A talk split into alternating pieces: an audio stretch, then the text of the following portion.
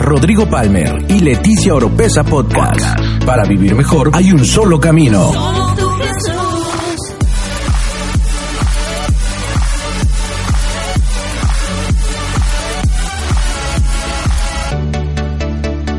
Escucha todas las semanas la clave para tener una mejor vida. Una mejor vida.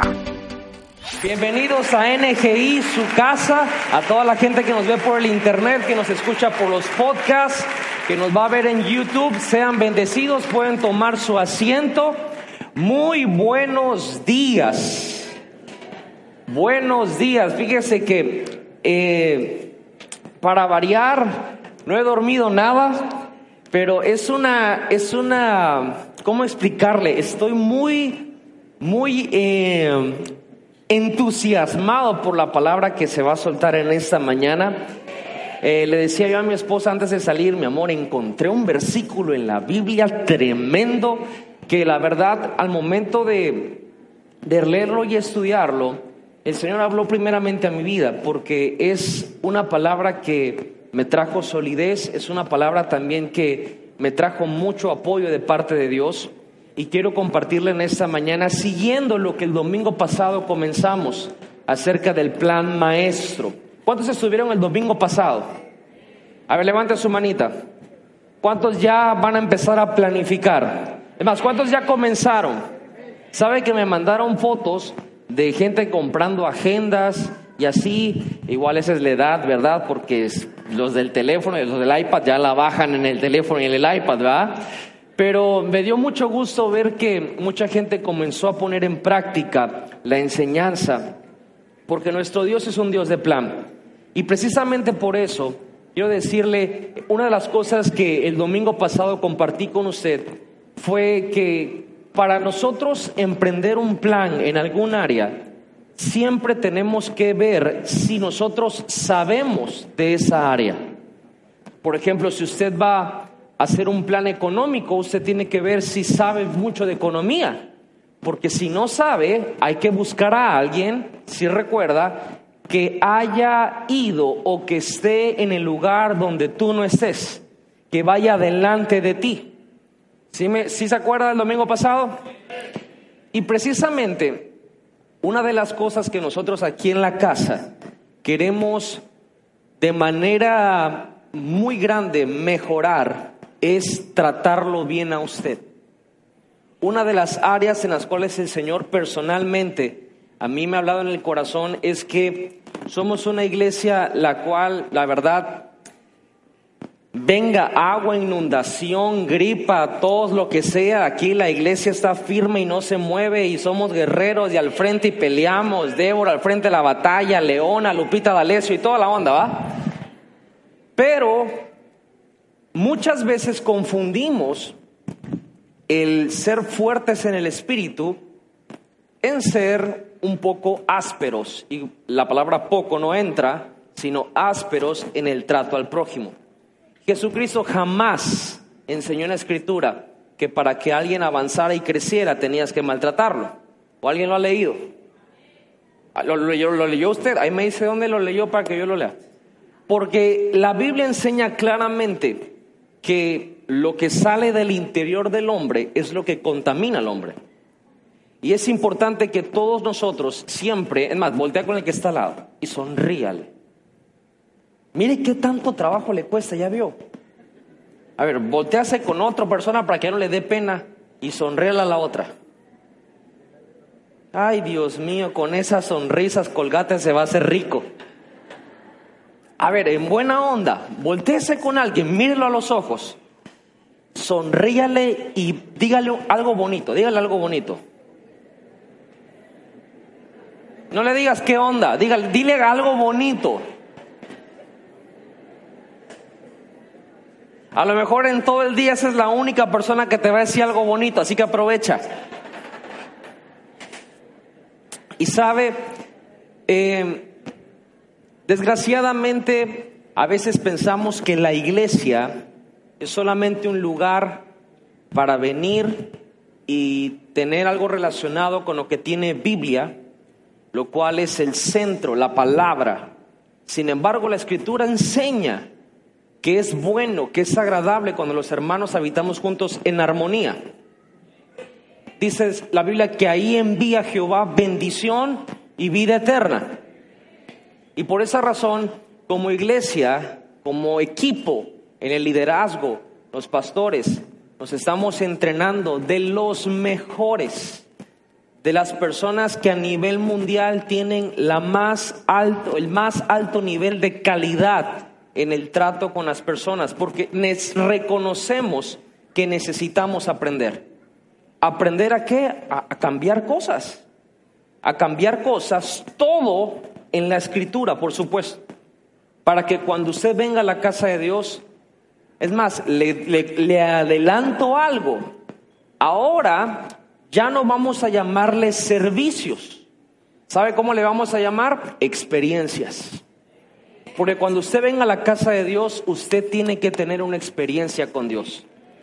Y para que tenga una experiencia con Dios, también tiene que ver que nosotros como servidores hagamos que usted tenga una experiencia con Dios. Amén. Así que dile que está al lado, voy a experimentar a Dios.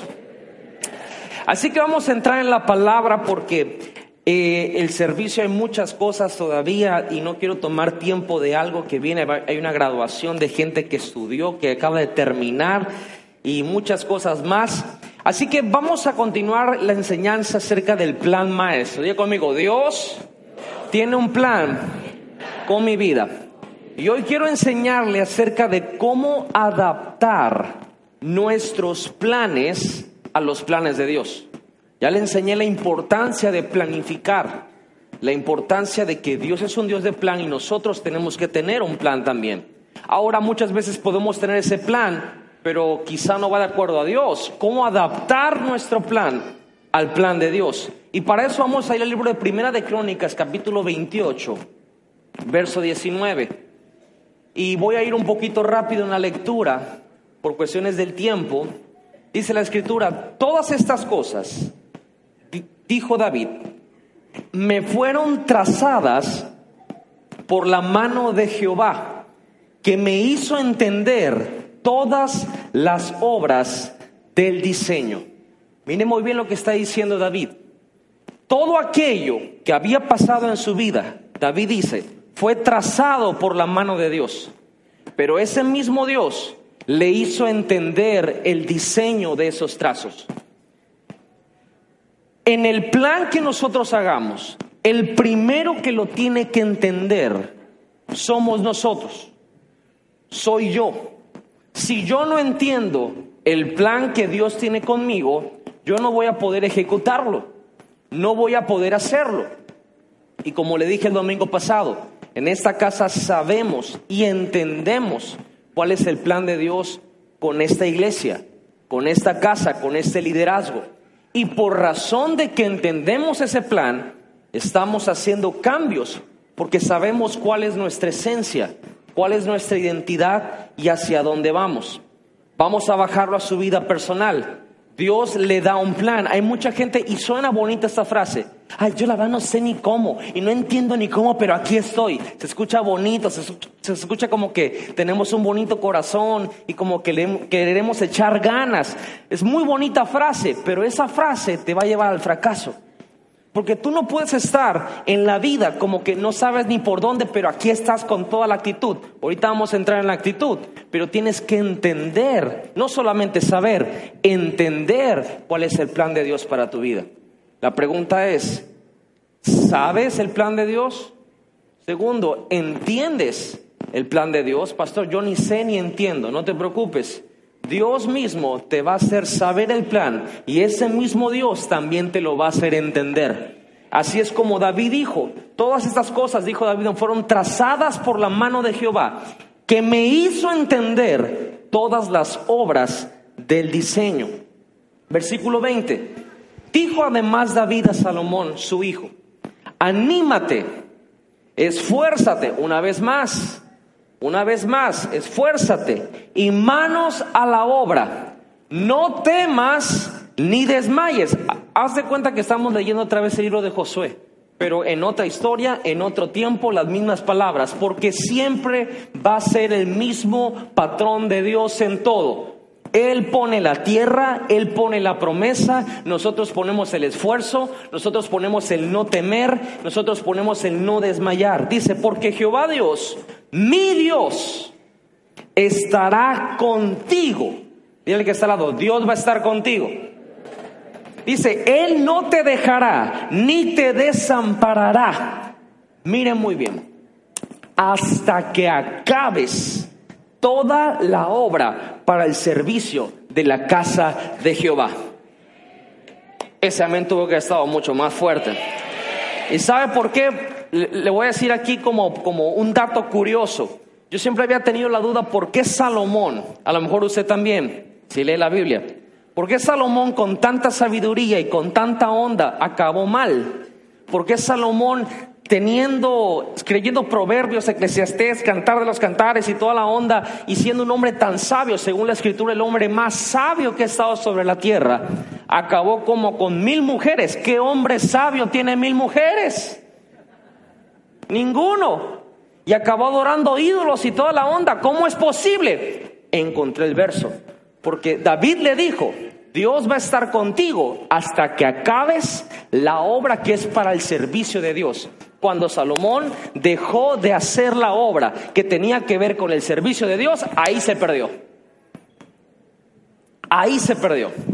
Y es muy importante entender esto, porque vamos a aterrizar la enseñanza con cuatro cosas que Dios quiere que planifiquemos. En otras palabras, no solamente es saber y entender el plan, sino es saber a detalle cada cosa que Dios tiene para nosotros y algo muy importante, la actitud. La actitud. Diga conmigo, actitud. ¿Con qué actitud viene usted al servicio? ¿Con qué actitud viene usted a la casa de Dios? Vamos a ponerla más realista. ¿Con qué actitud va usted a trabajar el lunes? ¿Con qué actitud van a la escuela, muchachos? Cuando yo levanto a mis hijos en la mañana, cuando se levantan, se levantan zombies. Se levantan así. Y yo sé que se están haciendo. ¡ah! y, y, la actitud es de que o, o, ya se volvieron más abusados. Ahora en la madrugada me van y me tocan la puerta y me dicen, me duele la cabeza. Y le digo, ni te pienses que mañana no vas a la escuela. Si ya avanzaron, ya no, ya no se quejan en la mañana, se quejan en la madrugada. ¿Cuál es la actitud que tenemos hacia la vida?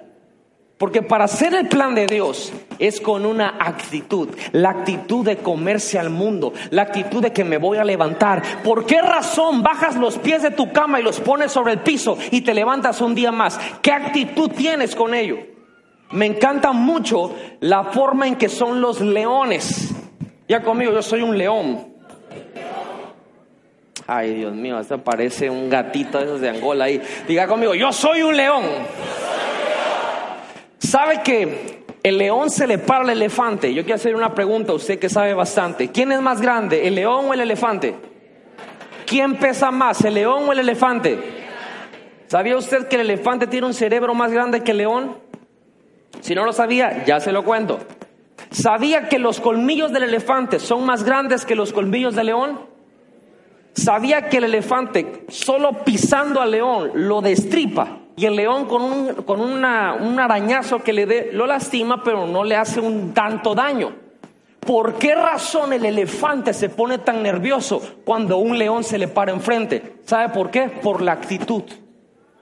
Porque el león se le para. Vea Discovery Channel y todo lo Animal Planet y toda esa onda, se le para. Y el elefante llega y le saca las orejas para que se vea más grande.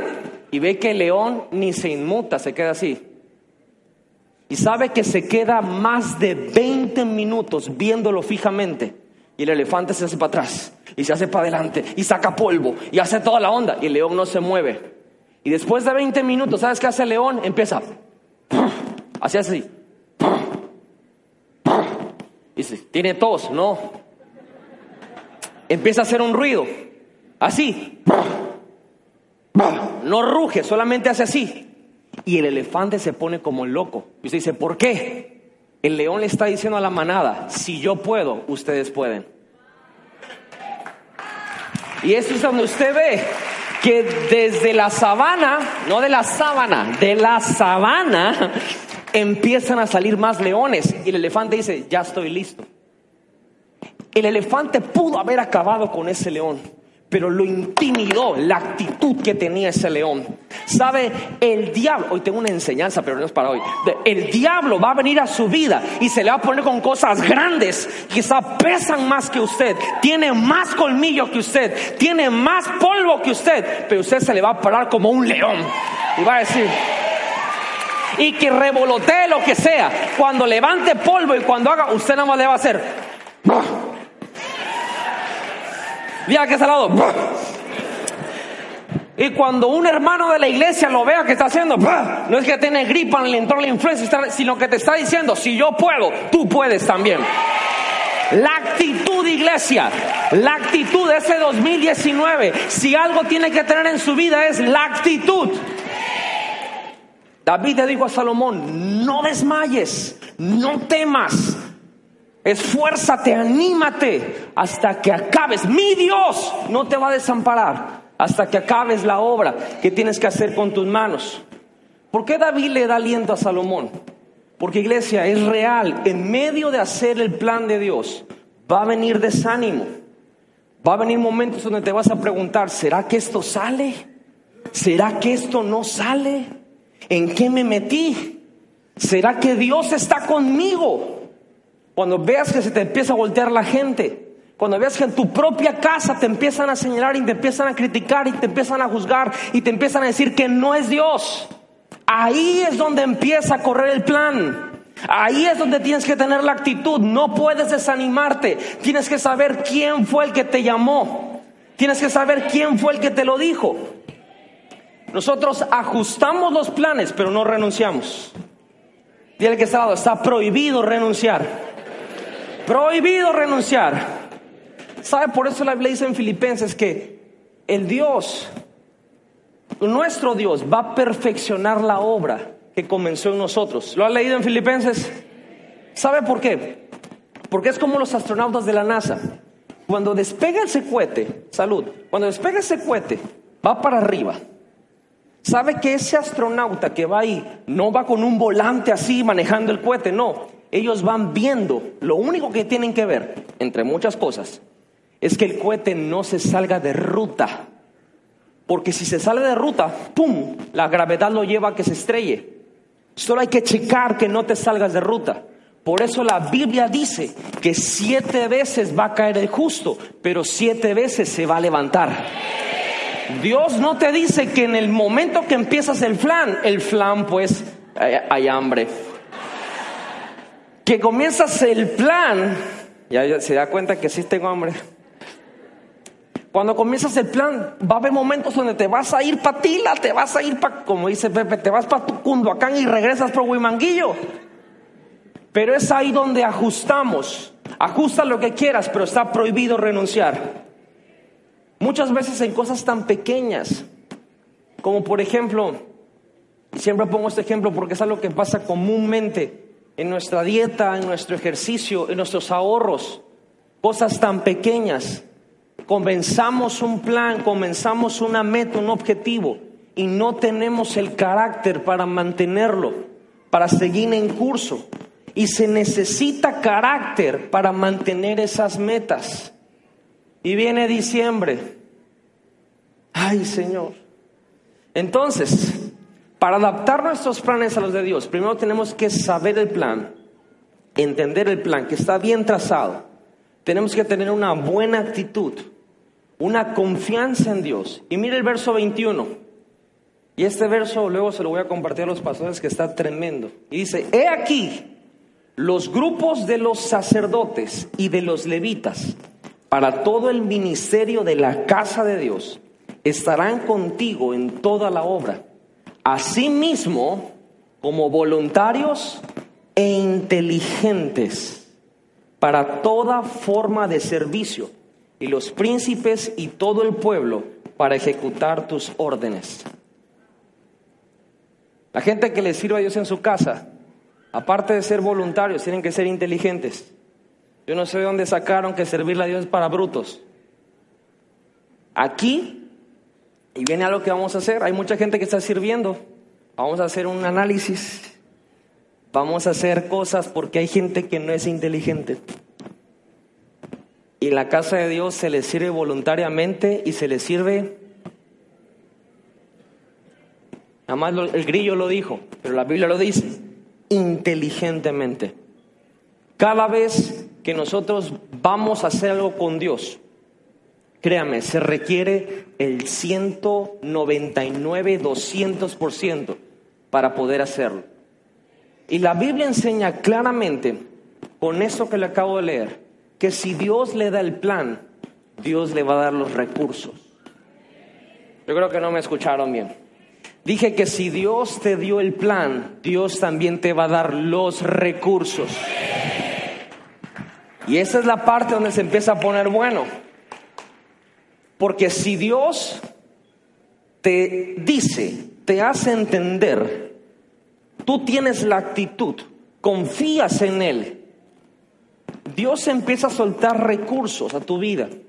Y en esos recursos que empiezan a soltar, nosotros tenemos que hacer un cambio. Y para eso vamos a Jeremías, capítulo 29, verso 11.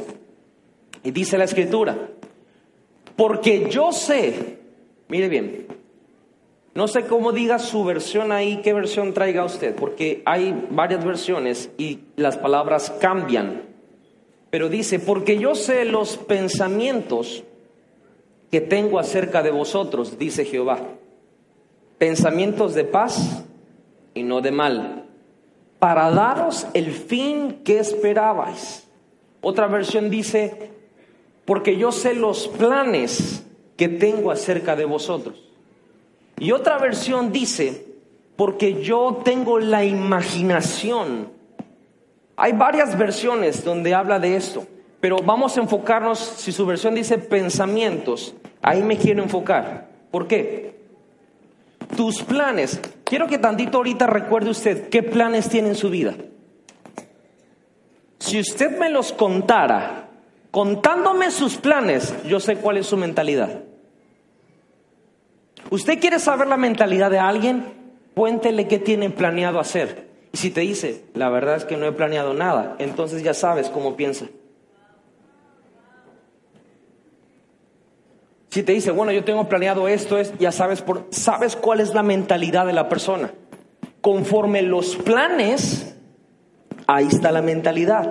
Entonces, perdón, estoy un poquito mal de la garganta y estuve mal porque no me escuchaba el domingo pasado.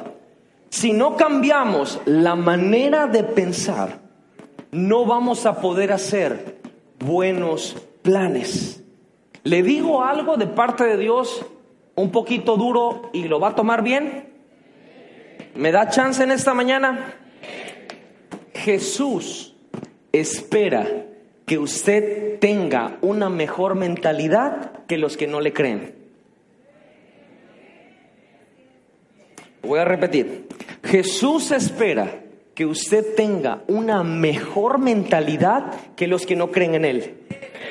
Desgraciadamente, a veces los que creemos en Jesús pensamos igual que los demás y nos unimos a la misma mentalidad de los demás cuando tenemos que tener una mejor mentalidad.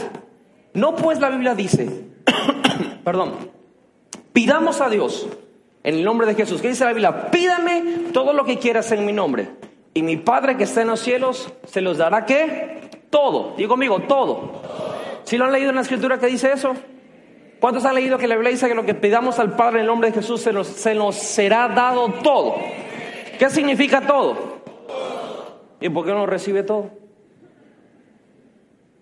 ¿Sabe por qué? Porque Dios dice lo siguiente, en Efesios, dice, y cuando pides, Dios te va a dar más abundantemente de lo que pides, según el poder que opera en ti.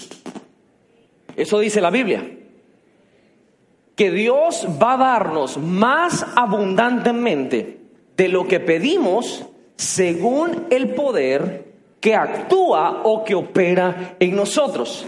Iglesia, le digo un secreto a voces que está escrito hace más de miles de años. Dentro de usted opera un poder que allá gente de afuera no tiene. Eso lo tiene que creer, lo tiene que llevárselo. Dentro de usted opera un poder que la gente de afuera no tiene. Y no digo afuera de la iglesia, digo afuera de Cristo. fuera de Jesús. Sino dentro de nosotros opera un poder más fuerte que es la gracia de Dios, la unción del Espíritu Santo. Entonces, de acuerdo a qué pensamientos estamos haciendo nuestros planes. Y mire, seguimos en Jeremías. Mire el verso 12 y el verso 13.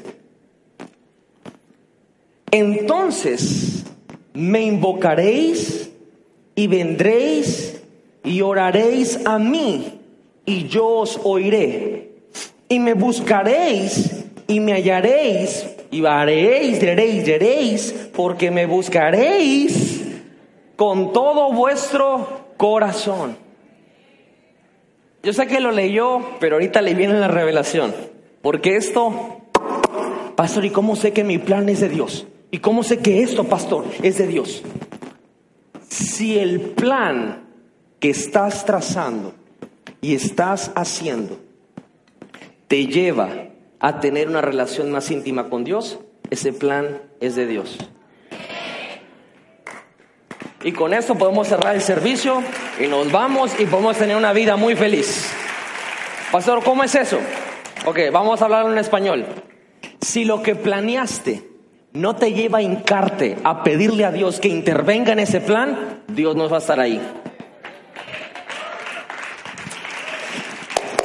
Si lo que planeaste lo puedes hacer tú solo, en ese plan vas tú solo.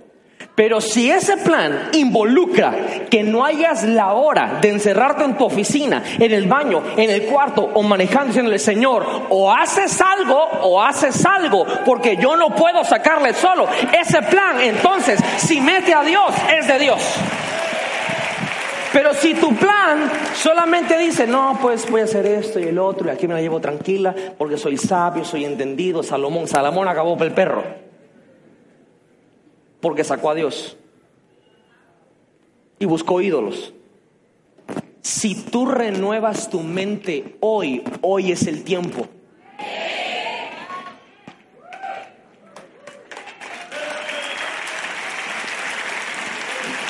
Por eso mucha gente, ahora que enviamos los líderes, nueve, hay pastores que están, vienen mentores que digan y lo dicen como que te lo digo a ti, importa para que lo escuches tú, Pastor Rodrigo. Ahí esta gente está nuevecita, pero esta gente tiene la mente más renovada que tú. Y como la tiene más renovada que tú, están más en el tiempo de Dios que tú que eres religioso y que tienes 10 años sin hacer nada.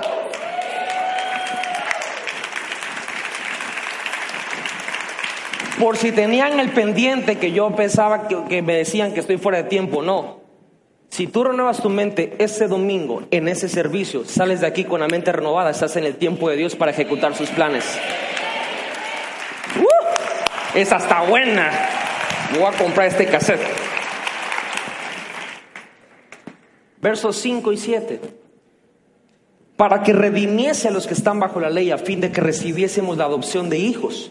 Por cuanto sois hijos, Dios envió a vuestros corazones el espíritu de su Hijo, el cual clama, ¿cómo clama? Abba Padre, así que ya no eres esclavo sino hijo, y si hijo también heredero de Dios por medio de Cristo. Y con esto voy a cerrar. Uy, se gozó alguien porque voy a cerrar. Dice la Biblia. Dios esperó el cumplimiento del tiempo. ¿Cómo sé que estoy en el tiempo de Dios? Porque estoy en el pensamiento de Él. Si renuevo mi mente, yo ya te digo en Jeremías, mis pensamientos para ti, mis planes son de paz, son de bien, para que termines donde tú quieres. Y entonces me vas a invocar, vas a orar a mí, yo te voy a escuchar, me vas a buscar de todo corazón y me vas a hallar. Porque ahora estás pensando como yo pienso. Y cuando piensas como yo pienso, dice Dios, estás en mi tiempo. Cuando el tiempo se cumple, Dios espera que se cumpliese el tiempo. Envía a su Hijo. Envía a su Hijo y nos redime de la ley. Y ahora el Espíritu de su Hijo viene a nosotros, clamamos Abba Padre, y ahora ya no somos esclavos, somos hijos, y si hijos también herederos por medio de Cristo. Eso me suena a un plan. Le voy a sintetizar el plan de Dios para la humanidad. Jesús vino a redimirnos del pecado. Eso se llama plan de salvación. Jesús vino a sanarnos por su herida. Eso es un plan de sanidad. Jesús vino a hacerse pobre para que nosotros fuésemos enriquecidos. Eso es un plan de prosperidad. Si el plan de Dios fue salvación, ¿cuál sería mi plan? No se, no se preocupe, no es adivinanza. Mi plan, mi respuesta al plan de salvación es mi plan de santificación. Mi respuesta a la salvación es santificarme. Si Él me redimió con sangre del pecado, entonces yo voy a vivir una vida cada día más santa. No estoy diciendo que soy perfecto, no estoy diciendo que no peco, no estoy diciendo que no tengo errores, estoy diciendo que tengo un plan de santificación. Y eso involucra su vida espiritual. Eso involucra su vida día a día. Eso involucra dejarse estarse peleando entre hermanos. Eso involucra el perdón. Eso involucra dejar el rechazo, dejar la ofensa, dejar la amargura, dejar la inmoralidad. Eso involucra dejar cosas, lugares, personas, amistades, sin volverse religioso. Eso involucra el plan de santificación, dejar actividades que te separan de Dios, sin volverse religioso. No sé si me estoy explicando. Si Dios tuvo un plan de salvación, yo tengo un plan de santificación. Si Jesús por su herida me sanó y tuvo un plan de sanidad, caramba, yo voy a tener un plan de salud. Voy a comer bien, voy a hacer ejercicio, me voy a cuidar. Si Él por su llaga, por su llaga, su herida en la cruz me sanó, oye, si fue el plan de sanidad, yo voy a tener un plan de salud. Mínimo. Si Él se hizo pobre para que yo fuese enriquecido, si fue un plan de prosperidad, yo voy a tener un plan de administración. Voy a ofrendar, voy a diezmar, voy a ahorrar. ¿Cuántos tienen ahorros? No, no, levante la mano, le van a pedir prestado.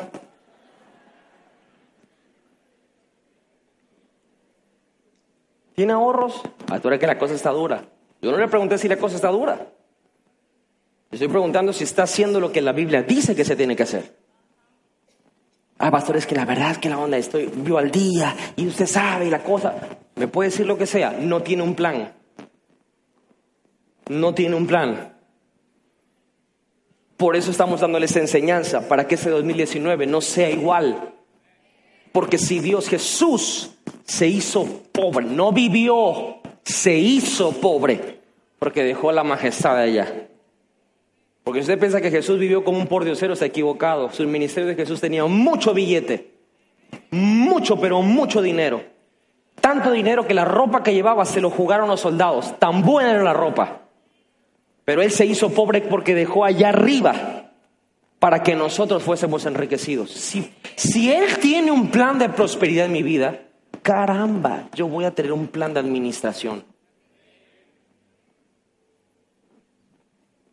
Yo sé que esta palabra no es tan lo que usted está acostumbrado muchas veces a oír. hermanos, y el Espíritu Santo y la cosa. Pero esto es tan espiritual como hablar del tercer cielo.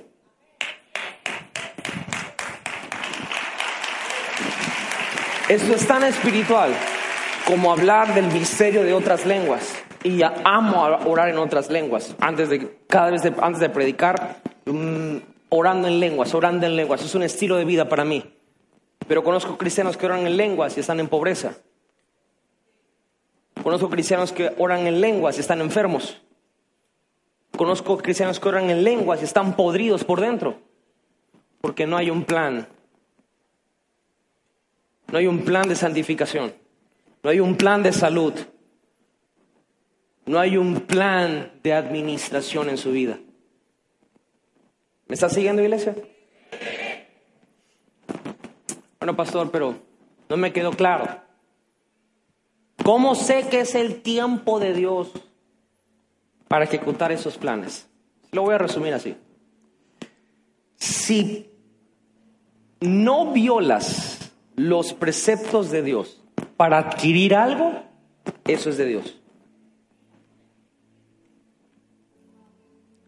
Creo que estuvo muy profundo esa. A ver cómo se la bajo. Muy sencillo, en la vida cotidiana. ¿Qué pasa cuando un matrimonio, después de cuatro, cinco, seis años de casado, con imposibilidad a veces para tener hijos, queda embarazada la mujer? ¿Qué pasa con todos los que están a su alrededor? Ayúdeme. Está muy callado ese servicio. ¿Qué pasa con la gente que está alrededor y ese matrimonio queda embarazado? ¿Ah? Se, se alegran, ¿no? Se gozan, ¿va? Felicidades y todo es alegría. ¿Qué pasa cuando una niña de 17 años queda embarazada y es soltera? ¿Qué pasa? ¿Cuántos se alegran? En el fondo uno dice, pues bueno, ahí viene el bebé, hay que cuidarlo, pero la realidad es que todo el mundo se preocupa. Todo el mundo dice, pero ¿cómo es posible, hijita? Y la aspirina se te cayó, ¿qué onda? No, no es la misma reacción. ¿Cuál fue la diferencia? El tiempo. Así de sencillo. Porque un embarazo es un embarazo, tengas 17 o tengas 34. Es el mismo proceso, usted lo conoce. Se necesitan las mismas personas. Es el mismo acto. La única diferencia es el tiempo. ¿Cómo yo sé que eso que quiero alcanzar es el tiempo de Dios? Si no estás violando ninguno de los preceptos de la palabra, es tu tiempo.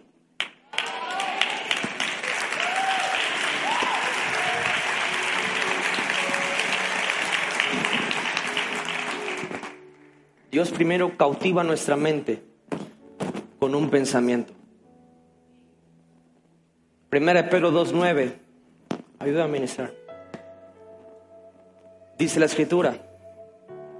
Mas vosotros sois linaje escogido, nación santa, pueblo adquirido por Dios, para que anuncies las virtudes de aquel que te llamó de las tinieblas a su luz admirable. Pastor, pero es que yo no creo que Dios tenga algo conmigo. Mentira de Satanás. Dios te escogió. iglesia, en serio, eso se lo tienes que llevar en los huesos, en las entrañas. Dios te escogió. ¿Sabes lo que es escoger?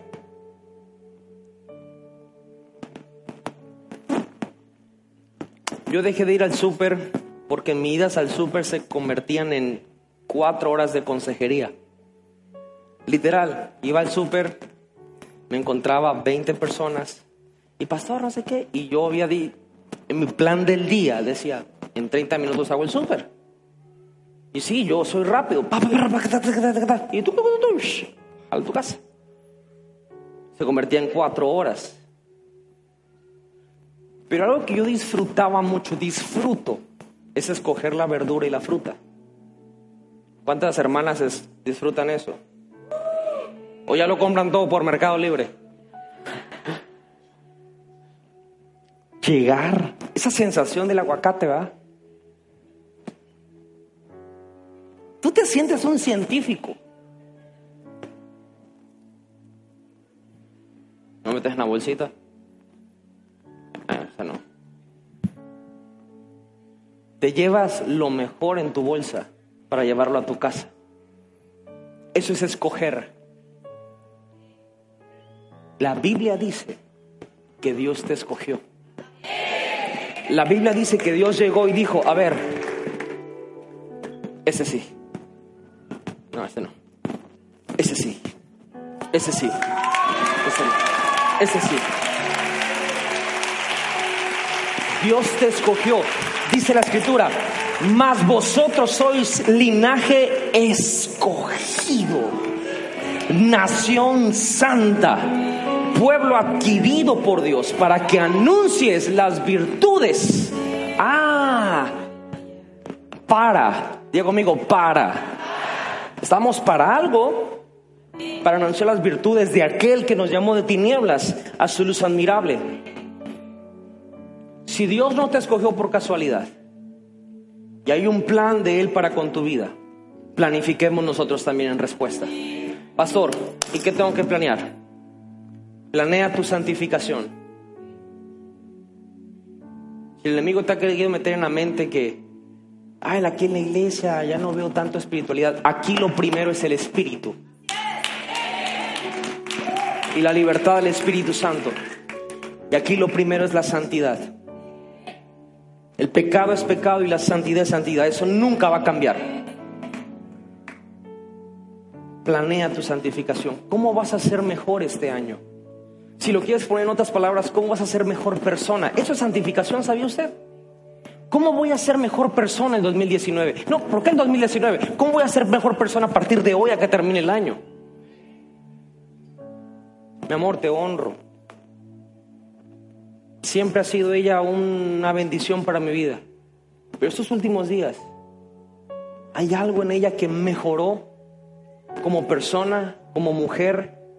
No tienes una idea del impacto que ha tenido en mi vida eso. Si de un lugar he agarrado fuerzas, ha sido de ahí. Gracias.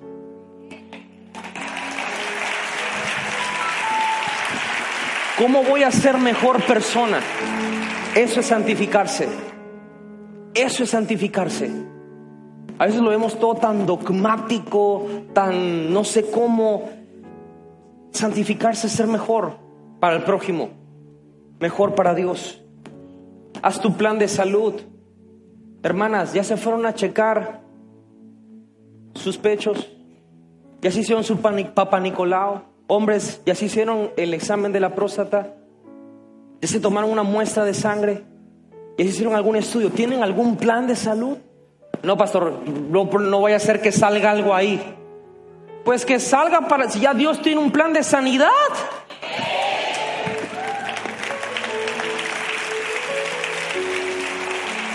Haz tu plan de salud. Dale tres vueltas a tu sillón diariamente. Camina, haz algo. Sube y baja escaleras. Tiende la ropa con más fuerza, haz algo. Levanta cubetas, levanta garrafones, algo, pero haz un plan de salud. Eh, hoy vamos a comer pollo con verduras. Y acá vamos a comer no sé qué cosa, pero yo soy malísimo para escoger comidas, pero haga un plan de salud. Haga un plan de economía. Ok, me entra esto. El diezmo es del Señor. La ofrenda sale de mi corazón. Eso es para pagar gastos. Eso es para eso. No me voy a endeudar. Ahí viene la hermana de la bisutería. No, no, ah, para atrás.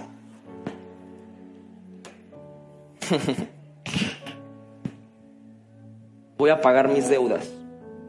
Voy a hacer esto. Voy a ahorrar. Voy a invertir acá.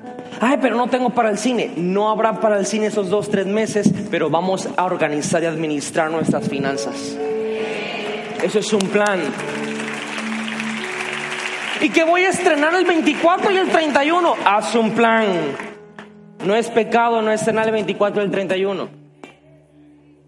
Se lo digo, no lo dice la Biblia, si lo dijera, de verdad, se lo digo. Y dice el Señor Jehová tu Dios, estrena la muda del 24 y no se te olvide comprarla el 31, porque si no lo hacéis, maldición vendrá. No, no lo dice la Biblia.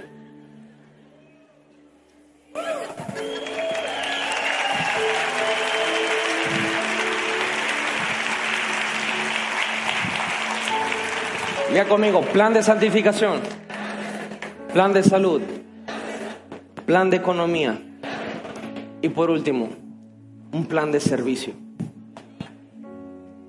¿Cómo le va a servir a Dios? ¿Cómo le va a servir a las personas?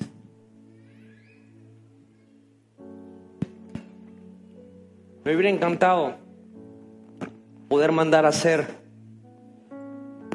una hoja y dárselas como representativamente que usted pudiera hacer un plan, pero la verdad, la gran mayoría de la gente ya usa, usa teléfonos. Muy pocas personas escriben, hay gente que escribe. Yo a veces no me hallo en esos aparatos, tengo que escribir. Pero, iglesia, yo le animo, por el amor de Dios, que rompa esa mentalidad de la ahí se va, a la pelavaca, a la mataperro,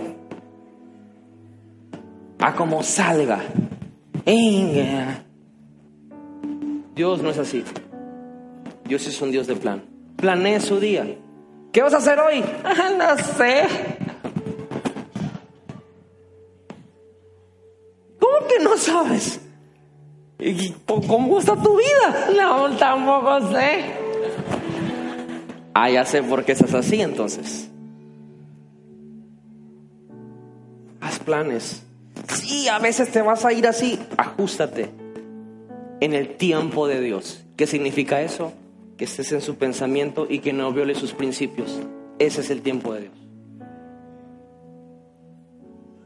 Lo sepas, lo entiendas, la actitud correcta. Y si Dios te da el plan, te lo prometo, Dios te va a dar los recursos para que lo ejecutes. ¿Por qué no se pone sobre, se pone de pie en esta mañana? En esta mañana vamos a hacer algo muy simbólico. Yo sé que quizá algunos han hecho algún plan ya del domingo para acá. A lo mejor la gran mayoría no. Pero hoy quiero orar por usted. Porque yo sé que va a ser obediente a la palabra. Y usted va a comenzar a planear. Quizá mucha gente diga, estuvo bonita la misa, me voy para mi casa y no pasa nada. Se lo digo proféticamente. Si eso me hace ver más espiritual. La diferencia de la victoria en el 2019 no va a ser sus fuerzas, no va a ser su inteligencia, va a ser el plan. Se lo digo en buena onda. Levante sus manos, Señor. En esta mañana te doy gracias por tu iglesia, te doy gracias por tu pueblo. Señor, consagramos nuestros planes a ti. Señor, te pido que tu Espíritu Santo revele de guianza, Señor, planes de santificación, planes de salud, planes de economía, planes de servicio. Padre, que en nuestro corazón se derrame en ese tiempo y muéstranos lo que tú quieres hacer con nosotros. En el nombre de Jesús. Con sus propias palabras, iglesia, dígale al Espíritu Santo que toma la decisión de ser igual que Él, un Dios de plan, un Dios de diseño, un Dios de propósito. Verá esta administración no es que sienta corriente eléctrica, es que salga con una convicción en su espíritu de no ser de la misma manera ni tener la misma mentalidad que antes. Ponga sus manos sobre su cabeza y diga, Espíritu Santo, hoy decido renovar mi mente con la palabra. En el nombre de Jesús, transfórmame a como tú piensas para estar en tu tiempo. En el nombre de Jesús. Amén. Y amén. Den un aplauso fuerte al Señor.